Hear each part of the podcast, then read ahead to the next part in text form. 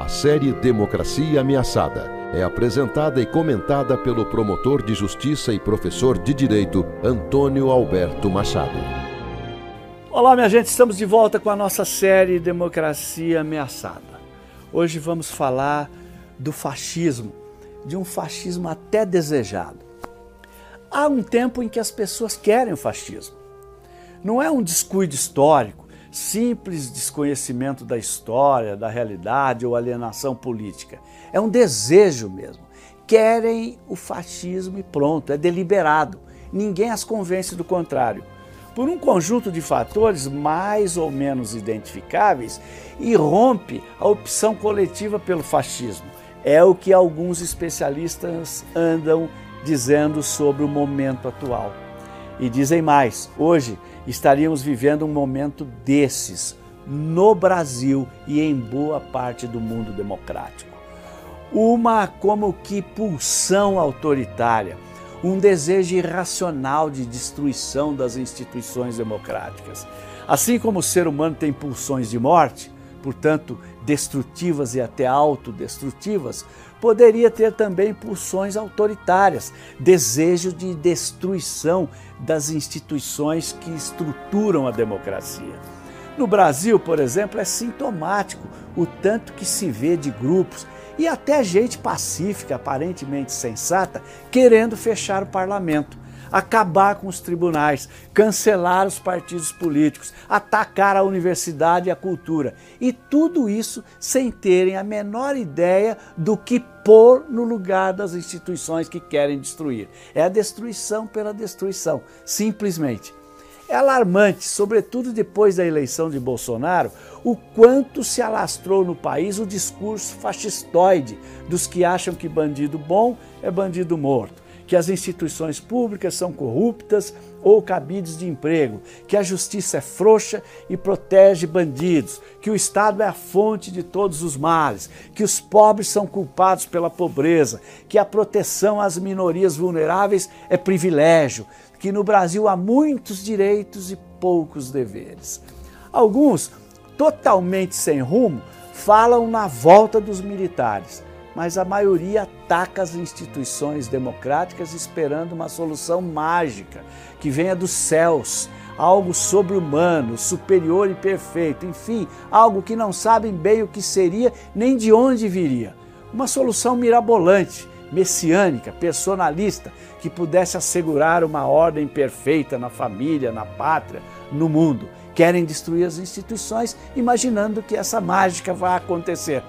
Os estudiosos têm atribuído essa repentina revolta contra a democracia ao fracasso ou insuficiência da democracia liberal representativa, que não foi capaz de atender às expectativas populares, sobretudo da classe média, de bem-estar social e status socioeconômico.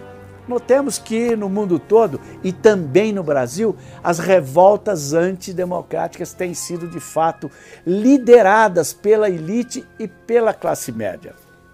Às vezes há também alguma ressonância dessa insatisfação nas classes subalternas, mas a iniciativa, a liderança do processo de revolta contra a democracia tem sido das elites, das classes médias altas e das camadas efetivamente médias, que se espelham e tendem a atender ao apelo dos de cima, com quem pretende equiparar-se. A esse fator, fracasso ou insuficiência da democracia representativa, talvez se pudesse somar um outro, a crise econômica mundial que teve início em 2008, simbolizada na quebra do banco Lehman Brothers, ou a chamada crise dos subprimes nos Estados Unidos, que vem ameaçando privilégios e status das classes médias em toda parte, pois trata-se de uma das maiores crises do capitalismo global. Isso tudo, o desencanto com a política o, e as ameaças da economia, insuflado pela percepção da corrupção, pode estar por trás da distopia e do desejo autoritário que pretende destruir a velha ordem democrática, nem que seja na marra, nem que seja para mergulhar no fascismo.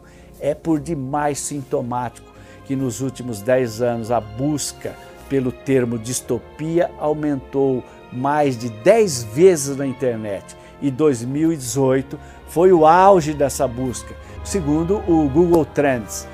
Pois bem, em meio a esse quadro, creio que se possa acrescentar um terceiro fator distópico, igualmente poderoso, que tem contribuído, talvez decisivamente, para as pulsões autoritárias ou o desejo de soluções políticas messiânicas e fascistas. Falo do domínio do ambiente digital pela extrema-direita que investiu milhões e milhões de dólares na chamada tecnopolítica. O objetivo desses grupos extremistas da direita, milionários extremistas, onde despontam os nomes de Robert Mercer e Steve Bannon, é acabar com o que chamam de velha política.